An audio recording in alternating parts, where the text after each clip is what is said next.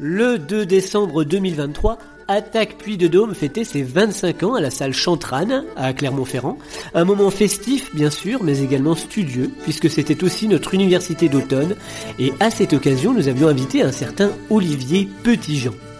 Olivier Petitjean est membre fondateur de l'Observatoire des multinationales, qui est à la fois un média en ligne et un centre de ressources. Et il a coordonné un ouvrage publié par Attaque France et l'Observatoire des multinationales, et qui s'appelle Super Profiteur, le petit livre noir du CAC 40. C'est paru aux éditions Les Liens qui libèrent, c'est extrêmement intéressant, et c'est de ça qu'Olivier Petitjean était venu nous parler le 2 décembre à la salle Chantrane. Alors on a pensé à vous, amis auditrices et auditeurs du grain de son. On s'est dit que ça devait certainement vous intéresser aussi. C'est pourquoi nous vous proposons aujourd'hui d'aller à la rencontre d'Olivier Petitjean, que nous avons pu interviewer en marge de sa conférence pour nous parler de ce petit livre noir du CAC 40. Le CAC 40, vous savez, c'est cet indice boursier qui mesure la valeur des plus grandes entreprises françaises. On nous en donne des nouvelles régulièrement d'informations, avec des jolies flèches vertes quand le CAC 40 est à la hausse, des flèches rouges quand il baisse, sans nous donner beaucoup plus d'explications ni d'analyses.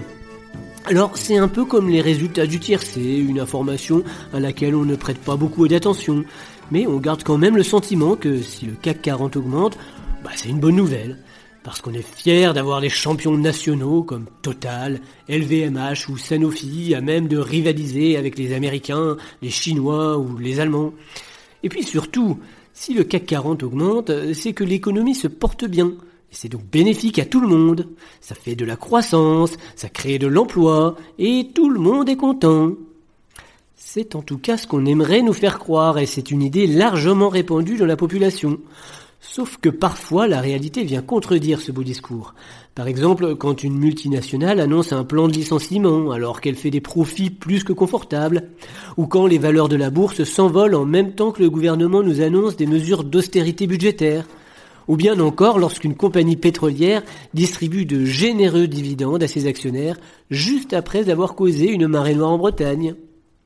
Alors on s'offusque, alors on s'indigne, alors on ne comprend plus. Cherchez l'erreur, il y a comme une anomalie. Une anomalie?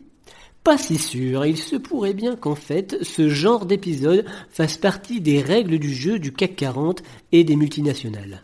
Il se pourrait bien que, malgré la bonne santé de la bourse de Paris, les retombées sociales et environnementales ne soient pas forcément positives. Il se pourrait même que c'est parce que ces retombées sont négatives que le CAC 40 se porte si bien ce qui va totalement à l'encontre de toutes nos idées reçues. Des idées reçues qui sont battues en brèche par l'ouvrage d'attaque et de l'Observatoire des multinationales, Super Profiteur, le petit livre noir du CAC 40. Quelle catastrophe Tout s'effondre Et ça continue aïe, aïe, aïe. On est malade Regardez-moi les indices Le CAC 40 Regarde Cacou le petit cacou. Quelle catastrophe. Qu'est-ce que tu veux que je te dise? Aïe aïe aïe. Regarde-moi ça. Le cacou. Ah, c'est une catastrophe. Tout l'oseille que j'ai perdu cette semaine. Olivier Petitjean, bonjour. Bonjour. Vous êtes euh, fondateur et directeur de publication de l'Observatoire des multinationales et vous avez coécrit avec Attaque euh, le livre Super Profiteur, le petit livre noir du CAC 40. Alors avant de parler de ce livre, euh, est-ce que vous pouvez nous présenter l'Observatoire des multinationales? Eh bien l'Observatoire des multinationales, en fait c'est un projet qui a été lancé il y a maintenant 10 ans, donc en 2013, fin 2013 au sein d'un média qui s'appelle Basta, consacré à l'actualité sociale et environnementale. Et à l'époque, euh, on s'est dit, donc moi je viens du journalisme, donc à la base de l'Observatoire des multinationales, c'est vraiment un projet journalistique, même si je vais y revenir, on a un peu évolué. On, on, on, a fait le constat que et on manquait dans le paysage médiatique français de d'expertise et de, de, capacité de suivre un peu ce que faisaient les grandes entreprises, notamment françaises. C'était beaucoup plus vrai à l'époque, ça l'est un tout petit peu moins aujourd'hui, a plus de travail, y compris dans, dans les médias. Euh, télé, radio, euh, sur, sur ces questions. À l'époque, il y avait vraiment presque rien. Donc on a créé ce projet pour voilà inciter à la fois produire nos propres enquêtes, enquêter sur les multinationales, ce qu'elles font en France, mais aussi ce qu'elles font à l'étranger, et euh, inciter les autres à travailler dessus. Donc euh, petit à petit, on a grandi et on est devenu maintenant, on s'est séparé tout en gardant des liens très forts évidemment avec De Basta pour devenir une association à part entière. Et en gros, on a deux activités. Il y en a une toujours journalistique, plus ou moins, mais vraiment concentrée sur des enquêtes, des grandes enquêtes, en essayant aussi d'ouvrir des nouveaux sujets. Donc quand il y a des sujets assez traités par les, médias, déjà parce qu'on est petit, on y consacre un peu moins de temps et d'attention, mais on essaye aussi d'être vigilant sur des nouveaux projets euh, qui voient le jour, des nouvelles problématiques. Donc on mène notre propre travail, on décide nous-mêmes euh, ce qu'on fait. Par exemple, pendant le Covid, en lien avec euh, Maxime Combe, pardon, qui est un, compagnon de route euh, de longue date et ancien porte-parole d'attaque, euh, très tôt, on a, on a vu émerger ce sujet des aides publiques aux entreprises. Donc, on a lancé toute une initiative sur les aides publiques et le montant des aides publiques, et à un moment où personne n'en parlait. Donc voilà, on fait en partie ce travail. Là, on essaye de lancer des nouveaux chantiers. Et l'autre l'autre volet de notre activité, c'est d'être euh, ce qu'on peut appeler tout simplement un centre de ressources. Donc, euh, on fait des formations, on essaie de produire des données, notamment sur le CAC 40, que les autres puissent utiliser, notamment euh, les autres médias, mais aussi la, la, société civile et les mouvements sociaux comme ATEC. Et voilà, d'où le fait aussi qu'on collabore très souvent, parce qu'on fait du journalisme aussi engagé, bien sûr, avec des associations et des mouvements sociaux, notamment ATEC. Donc, en termes de, de, journalisme, donc c'est un média en ligne, on peut le retrouver sur, euh, sur Internet, vos publications, on peut les, les consulter. Donc on est en ligne, donc euh, multinational.org, multinational au pluriel, ou observatoire des multinationales euh, tout attaché.org. Et donc vous retrouvez euh, toutes nos enquêtes et toutes nos publications et tout ce, aussi tout ce qu'on a accumulé parce que maintenant ça fait dix ans donc il y a quand même du matériel très riche euh, et donc on a un média j'en profite pour le dire on a un média qui, qui sommes financés en grande partie par les dons de nos lecteurs donc je ne sais pas si ce sera le cas quand ce sera diffusé mais en ce moment on est en pleine campagne de dons donc j'encourage tous ceux qui le peuvent à faire un don même petit euh, pour soutenir notre activité nous permettre de continuer euh, à faire ce qu'on fait et même de faire plus en pouvant grandir. C'est bien noté. Alors, venons-en maintenant au livre. Euh, vous essayez de déconstruire à travers cet ouvrage un certain nombre de mythes qui entourent euh, le CAC 40. Le premier d'entre eux, c'est que cet indice serait révélateur un peu de la bonne ou de la mauvaise santé de l'économie française. Euh, or, le CAC 40 n'est pas représentatif de l'activité économique en France, d'après ce que vous nous dites. Bah, ce qu'on montre dans ce livre, effectivement, c'est un, des fils conducteurs du, de, de, de, ce livre, c'est que Souvent, écouter euh, les dirigeants euh, politiques, les médias, on dit le CAC 40 va bien, mais ça veut dire en fait que tout va bien, on devrait tous être contents euh, en tant que en tant que Français de voir nos entreprises fleurir et que si le CAC 40 va bien, ça veut dire un peu comme on disait dans le temps quand le bâtiment va, tout va. Maintenant, ce serait quand le CAC 40 va, tout va. Oui, évidemment, c'est ça. C'est quand on nous dit, parce qu'on nous annonce à, à, la fin de chaque journal télévisé, le, le, le, le, CAC 40 est en haut, en haut, on se dit, tiens, bah, c'est une bonne nouvelle. Et en fait, voilà, et ce qu'on montre euh, dans ce livre, et je pense que euh, on devrait le savoir euh, au vu des, scandales d'évasion fiscale, des plans de licenciement successifs, c'est qu'en fait, la relation entre le CAC 40 et le reste de l'économie française et a fortiori l'ensemble de la société française est de plus en plus distendue. donc on peut même dire que plus le CAC 40 euh, aujourd'hui, de nos jours, mieux le CAC 40 va, et plus il y a des chances que ce se soit fait aux dépens de, euh, du reste de l'économie française, mais aussi du reste de la planète, et c'est ce qu'on montre dans ce livre. Quoi. Donc c'est vraiment un, diagnostic de cette, euh, de cette séparation. Enfin voilà, d'un côté les grandes entreprises et leurs dirigeants et leurs actionnaires qui vivent hors sol et qui vivent dans le monde à part, et de l'autre côté le reste de la société et de l'économie qui en subit les conséquences. Et pourtant, et ce qui est ce qui est le plus troublant, c'est qu'on continue malgré tout à entendre dans les médias ce discours comme si, euh, comme si voilà, si le CAC 40 allait, tout allait, et ça gouverne. Et tristement, c'est encore cette idée gouverne vraiment l'essentiel des politiques euh, menées par les gouvernements, euh, par les gouvernements sous Emmanuel Macron, mais c'est malheureusement déjà le cas avant, où voilà, à certains qu'on pense aux réformes du, droit du travail, aux réformes fiscales, de suppression de certains impôts, de baisse du taux de d'imposition sur les entreprises tout ça, c'est avec l'idée, oui, il faut favoriser les grandes entreprises parce qu'à un moment, un moment, il y aura du ruissellement et on va tous en bénéficier plus tard. Il faut faire des sacrifices maintenant pour en bénéficier plus tard. En fait, la réalité, c'est qu'on n'en bénéficie pas du tout. Oui, parce qu'une idée reçue qui est, très ancrée euh, dans la population, parce qu'on nous le répète souvent, c'est que les grandes entreprises françaises, euh, elles créent beaucoup d'emplois et qu'en plus elles payent beaucoup d'impôts. Donc euh, le message qui est passé, c'est que ce serait donc dans l'intérêt de, tous et de la société qu'on adopterait des politiques qui sont favorables à ces, grandes entreprises. et votre livre relativise beaucoup ces, retombées positives. Vous pouvez nous en dire plus, bien sûr.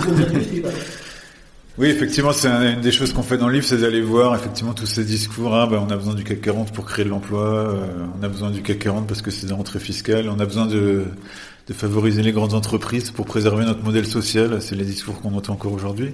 Nous, en fait, et ça fait partie du travail qu'on essaie de faire à l'Observatoire des multinationales, on va voir la réalité des chiffres euh, derrière les beaux discours. Et en fait, bon, quand on regarde la réalité des chiffres, euh, le compte n'y est pas du tout.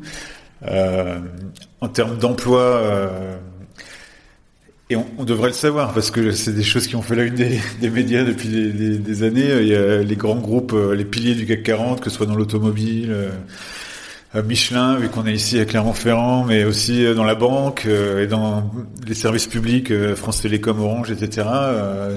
Ils sont depuis des années engagés dans des dans des politiques de diminution vraiment délibérées de leurs effectifs, notamment en France. Donc dans certains cas, ça augmente encore euh, un petit peu au niveau mondial, mais euh, pas en proportion de l'augmentation de leur chiffre d'affaires. En France, euh, pour beaucoup de ces groupes, ça baisse, ça baisse tendanciellement depuis voilà depuis depuis 20, 10, 20, 30 ans. Il y a quelques exceptions, mais justement c'est plus des groupes de services avec des justement des comme moins connus peut-être comme Capgemini ou Téléperformance, où c'est plus des emplois plus précaires, plus de services, plus jeunes très internationalisé, mais il crée quand même un peu en France. Donc, si le CAC 40 crée des emplois aujourd'hui, c'est ce type d'emploi. Alors que les, les, emplois industriels, ceux qui ont permetté aux classes populaires d'avoir une vie décente, etc., c'est plus voilà, c'est ceux-là qui sont en train d'être supprimés. Donc ça, c'est la réalité euh, des chiffres euh, que publie. On se base sur les chiffres que publie le CAC 40 lui-même. Donc on n'invente rien, c'est c'est la, la, réalité. Mais malgré tout, euh, face à ce constat, ouais, on continue à nous dire eh ben voilà, on n'a pas d'autre choix. En fait, ce qu'on combat aussi, et c'est ce qu'on essaie de combattre dans le dernier chapitre du livre, la dernière partie du livre qui est vraiment, consacrée aux alternatives, c'est cette idée que euh, euh on n'aurait pas le choix de toute façon, que au mieux, euh, voilà, de toute façon, on n'a pas le choix que de gaver, continuer à gaver le CAC 40, et voilà, si on, si on a des miettes qui retombent, on devrait être content. En fait, on pourrait faire autrement, quoi. Oui, donc cette idée qu'il n'y a pas d'alternative euh, qu'on combat euh, évidemment. Euh, alors l'autre l'autre aspect que j'évoquais, c'est celui de la fiscalité, où là aussi on nous dit mais ces, ces, géants de l'économie française, bah, ils rapportent beaucoup d'argent dans les caisses publiques, et donc c'est important de, de, les garder sur notre territoire. Et vous, vous nous dites, eh ben non, ils, ils, ils rapportent pas tant que ça, quoi, en fait. Et effectivement, donc en fait, la contribution fiscale de ces grandes entreprises, elle tend à baisser. Euh, en tout cas, elle est plus basse que ce qu'elle devrait être. Euh, et ça, c'est une conjugaison de deux facteurs. La première, c'est que ces multinationales, elles, même quand elles sont françaises et même euh, celles qui dont l'État est un actionnaire important, euh, elles font de l'optimisation fiscale, voire euh, dans certains cas, on peut le dire, vu qu'il y a eu des sanctions au niveau européen ou autre de l'évasion fiscale ou de l'évitement fiscal. Et donc voilà, elles profitent, elles sont très implantées dans des. Donc pour les grandes entreprises françaises, c'est pas tellement les Bahamas, c'est les îles Vierges britanniques ou des paradis fiscaux très éloignés, quoique ça existe, notamment en matière euh, pétrole, euh, etc. Mais c'est surtout euh, voilà des filiales aux Pays-Bas, au Luxembourg évidemment, qui permettent voilà de, de garder de l'argent dans ces dans ces pays et de faire en sorte que euh, ils, payent peu ou pas d'impôts sur les sociétés en France. Et là, on a un cas euh, par excellence, c'est celui de Total, qui est une des plus grosses entreprises du CAC 40, qui depuis euh, depuis ces, ces, derniers mois, ces dernières années, annonce chaque année des, des bénéfices toujours plus euh, importants, reverse des dividendes considérables à ses actionnaires, refuse d'augmenter de, significativement pardon, les salaires de ses ouvriers, et en fait, et paye pas d'impôts en France concrètement, sous prétexte que parce qu'en gros, euh, pour simplifier, elle a, elle a choisi de localiser ses bénéfices ailleurs. Euh, donc voilà. Donc d'un côté, on a ce phénomène de voilà d'évitement fiscal, et de l'autre, euh, ce qui est encore plus problématique, c'est que on a une baisse vraiment tendancielle de, de l'imposition des entreprises. Donc ça se traduit par la baisse du taux d'imposition en France. Donc on en a assez peu parlé finalement, mais bon, Emmanuel Macron a fait baisser le taux d'imposition sur les sociétés de 33% à 25%. Donc c'est quand même une, une, baisse significative. Et la suppression d'un certain nombre de taxes, euh, de, de, de, formes de taxation des entreprises. Donc euh, on a tous entendu parler des impôts de, de ces fameux impôts de production, qui est un peu une expression inventée par le patronat pour euh, voilà. Et donc ce qui fait qu'au total, si on regarde les statistiques, en fait, alors que il y a quelques une dizaine d'années, une vingtaine d'années, la part des, des, impôts, des recettes fiscales était supportée de manière à peu près équitable entre d'un côté les ménages et de l'autre côté les entreprises. Aujourd'hui, on a eu un mouvement très net euh, de la part de supportée par les entreprises, elle est baissée à 40%, voire 33%, euh, 35%. Et évidemment, ça ne veut pas dire qu'il y a moins de dépenses. Donc la part supportée par les ménages, et donc là je parle, je parle pas seulement évidemment de l'impôt sur le revenu, mais beaucoup de la TVA et autres, elle a augmenté en conséquence. Donc c'est les nous, en tant que consommateurs, euh, en tant que citoyens, qui payons aussi le prix de cette baisse de la fiscalité. Voilà, c'était la première partie de cette interview. On retrouvera Olivier Petitjean la semaine prochaine. On marque tout de suite une pause musicale avec Charles qui chante K40.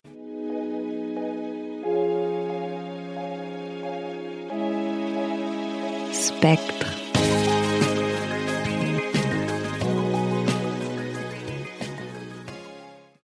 On va tout de suite se taire tourné vers euh, Sébastien, qui lui s'est intéressé au lien entre les multinationales et les médias. Et oui, chers auditrices et chers auditeurs, aujourd'hui je vais vous parler de multinationales et de médias. Et pour ce faire, je me suis basé sur le livre Super Profiteur. Alors on a commencé à le voir cette semaine, les intérêts des grandes multinationales françaises ne sont que très modérément alignés avec l'intérêt général si le CAC 40 n'est pas vraiment le révélateur de la bonne santé de l'économie française, et si les grandes entreprises françaises ne créent pas tant d'emplois au vu des subventions dont elles profitent, et si elles ne rapportent pas tant d'argent dans les caisses publiques que ça, comment expliquer que le débat public ou l'opinion publique soit toujours aussi bien disposé à leur endroit? Une piste de compréhension est la relation étroite qu'entretiennent ces grandes entreprises avec les médias, avec un but recherché, la fabrique de l'opinion. En effet, selon une étude du journal Basta en 2017, en France, 10 oligarques contrôlaient 90% des quotidiens régionaux. Ces mêmes 10 personnes possédaient également des chaînes de télévision et de radio totalisant 55 et 40% d'audience respectivement. Un exemple, Vincent Bolloré. Ce milliardaire breton a récupéré dans son giron Europe 1, Paris Match, le JDD et Hachette, premier éditeur français, lorsqu'il a pris le contrôle du groupe Lagardère petit trésor de guerre médiatique qui vient enrichir une collection déjà bien fournie. Canal+, Direct Matin, Dailymotion, l'éditeur Editis, l'Institut de sondage CSA ou encore l'agence de communication Avas. De plus, l'appropriation d'un média est une chose, son contrôle et surtout la manière dont ce contrôle est effectué, est effectué une autre. En l'occurrence, M. Bolloré pratique l'interventionnisme forcené. On installe des fidèles au poste, à responsabilité, on dégage les autres. Le tout dans l'optique d'avoir des médias bien alignés sur les convictions réactionnaires du proprio le seul maître à bord, comme il l'affirmait devant les cadres de Canal+. Si quelques fortes têtes tentent de traiter des sujets qui seraient par trop critiques envers d'éventuels partenaires du groupe Bolloré, on bloque ou on censure. Et si un tel sujet franchit les rotatives d'un média concurrent, une seule solution, le procès Bayon. Cela permettra de dissuader les velléités des suivants. On y regarde deux fois avant d'attaquer le patron d'un journal, noté le magazine Capital en 2014. Tout ceci vaut, à des degrés divers et variés, pour les autres multipropriétaires de médias, Drahi, Bouygues, Dassault ou encore Bernard Arnault. Et à côté de la manière forte, il y a la main invisible du marché. Libération sort une une mettant en cause Bernard Arnault. Le groupe LVMH coupe les budgets de publicité alloués à Libération. Une simple coïncidence, la main invisible avance à tâtons. Pas comme Total Energy qui a arrêté d'acheter des espaces publicitaires dans le monde après un papier sur les pratiques du groupe au Myanmar. Et on pourrait également parler du financement des think tanks et de leurs experts qui viennent éclairer le débat public à longueur de talk show sur toutes les ondes et fréquences. Face à ce tableau peu reluisant, que faire? On peut remonter au programme du CNR, le Comité national de la résistance, qui affirmait que la presse est libre quand elle ne dépend ni de la puissance gouvernementale, ni des puissances d'argent, mais de la seule conscience des journalistes et des lecteurs. Malgré la traduction de certaines de ces propositions dans les ordonnances de 1944, il faut se rendre à l'évidence. Les puissances d'argent ont remis la main sur la presse. Il faut donc des propositions plus concrètes, ou en tout cas aguerries par l'expérience des 80 dernières années. C'est ce qui était à l'ordre du jour le 30 novembre 2023 lors des États généraux de la presse indépendante, au cours desquels plus de 100 médias indépendants et organisations présentaient 59 propositions de réforme de la presse. Élaborées en commun, ces propositions veulent libérer l'info. Je ne vais pas détailler les propositions, mais juste mentionner les trois constats à l'origine de ces 59 propositions. l'urgence de réformes ambitieuses de notre système d'information, dont la dégradation ne cesse de s'accélérer, la nécessité de stopper les offensives multiples lancées par les puissances politiques et économiques contre un journalisme indépendant et d'intérêt public, et enfin l'obligation commune de reconstruire une relation de confiance entre les médias et les publics. Pour conclure, les états généraux de la presse indépendante sont force de proposition. Ce sont d'ailleurs pas les seuls. En effet, dans une précédente chronique, j'avais déjà parlé de l'article de Pierre Rimbert dans Le Monde diplomatique, Projet pour une presse libre. Et ce projet est plus que jamais d'actualité. L'association Acrimed, Action Critique Média, a également quelques propositions en la matière. Constitution d'un véritable service public de l'information et de la culture, constitutionnalisation d'un Conseil national des médias, en remplacement de l'actuel CSA-ARCOM, garantie des droits des journalistes et des usagers, etc., etc.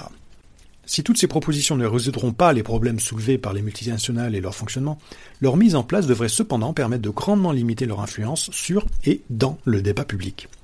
Leur mise en place devrait donc limiter la circulation circulaire de l'information, qui nous fait tourner en rond jusqu'au désespoir et à la résignation au TINA, there is alternative. Si un autre monde est possible, une autre presse l'est tout autant. Et heureusement, sur Radio Arverne, nous n'appartenons à aucune multinationale. Merci Sébastien. Je vais tout de suite passer la parole à Geneviève pour le journal des bonnes nouvelles. Eh oui, le journal des bonnes nouvelles. Euh, c'est par où les bonnes nouvelles? Eh, c'est par ici. Les multinationales ont tant d'influence qu'il paraît difficile de faire bouger les lignes en faveur de plus de régulation. Et pourtant, comme le prouvent les trois informations qui suivent, il n'y a aucune fatalité à ce que cela continue. Première nouvelle, écoutez bien. C'est une mesure passée quasiment inaperçue dans le débat public, alors qu'elle a suscité un intense débat ces dernières années. En ce début 2024, se fait la transposition dans le droit français de l'accord d'octobre 2021 obtenu par l'OCDE. Cet accord prévoit la création d'un taux minimal d'imposition des bénéfices des multinationales de 15% au niveau mondial. Alors, bonne nouvelle? Eh bien non, merci à notre public attentif. Ceci est une fausse bonne nouvelle, et je crains fort que cette taxe plancher ne devienne rapidement une taxe plafond. Pour attaque, ce taux nous semble bien trop bas. Rappelons que l'accord de l'OCDE repose sur deux piliers, et qu'un seul est appliqué, à savoir ce taux minimum de 15%, très insuffisant au regard des enjeux fiscaux, et l'autre pilier, c'est l'imposition des entreprises là où elles réalisent leurs bénéfices. Cela vise plus spécifiquement les géants du numérique, mais malheureusement, aucun accord n'a été signé en ce sens pour l'instant. Alors prudence. La deuxième bonne nouvelle nous arrive de Lyon et de Bordeaux. Depuis le 1er janvier, la gestion de l'eau y est devenue publique après des décennies de gestion privée.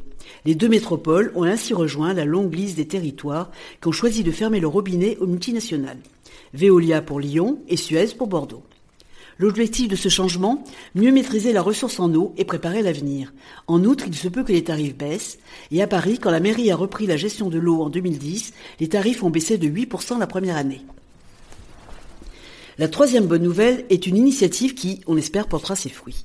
Fin 2023, l'association Sherpa, qui agit pour la régulation de la mondialisation, soutenue par d'autres organismes, a déposé une plainte auprès du parquet national financier contre BNP Paribas, Crédit Agricole, la BPCE et AXA Assurance. L'association réclame l'ouverture d'une enquête sur le soutien financier de ces quatre banques à des entreprises brésiliennes de viande bovine, responsables de la déforestation illégale en Amazonie. Pour Sherpa, les institutions financières ont des obligations claires en matière de lutte contre le blanchiment d'argent et celles-ci doivent être pleinement appliquées lorsqu'il s'agit de crimes environnementaux. Dans un contexte d'urgence climatique, Sherpa défend le fait qu'il est essentiel que ces acteurs puissent être tenus pénalement responsables du financement de la déforestation. Alors, chères auditrices et auditeurs, rassurez-vous, le journal des bonnes nouvelles vous accompagnera tout au long de cette nouvelle année 2024, pendant laquelle l'optimisme et l'action triompheront du fatalisme. Merci Geneviève, merci à tous, merci en particulier à Olivier Petitjean, membre fondateur de l'Observatoire des multinationales. Je rappelle le titre du livre qu'il a dirigé et écrit avec Attaque France. Super profiteur, le petit livre noir du CAC 40, c'est paru aux éditions Les Liens qui libèrent. J'ai pas mal de dates à vous annoncer pour votre agenda militant de la semaine. Ce soir, jeudi 18 janvier à 20h à la salle Georges Conchon à Clermont-Ferrand avec les amis du temps des cerises conférence de Rachid Larèche sur les liens d'interdépendance entre les médias et les politiques autour de son livre Il n'y a que moi que ça choque.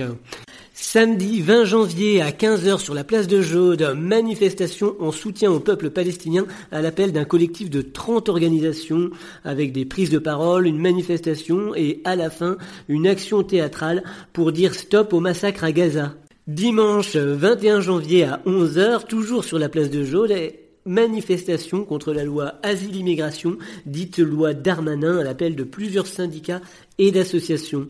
Et enfin, mercredi prochain, le 24 janvier à 20h, projection débat du film Par la fenêtre ou par la porte. Ça se passe au cinéma Le Rio. Euh, ce film parle du harcèlement moral à France Télécom Orange. Il sera diffusé en présence du réalisateur Jean-Pierre Bloch et d'Isabelle Jardillet, syndicaliste la projection est organisée par Solidaire et Sud PTT. Vous pouvez réécouter cette émission sur euh, le site euh, de d'Attaque puis de Dôme, attaque63.site.attaque.org. Vous pouvez réagir à cette émission en laissant un message sur notre boîte mail graindeson@proton.me. Je vous laisse avec cette citation issue de l'appel international Nous sommes l'eau qui se défend. Face à toutes les formes de répression et d'autoritarisme, notre solidarité est comme l'eau qui ruisselle, porteuse de vie et de liberté, elle ne connaît pas de frontières. Alors puisque ce ruissellement-là nous plaît bien, amis auditrices et auditeurs, nous vous disons à très bientôt.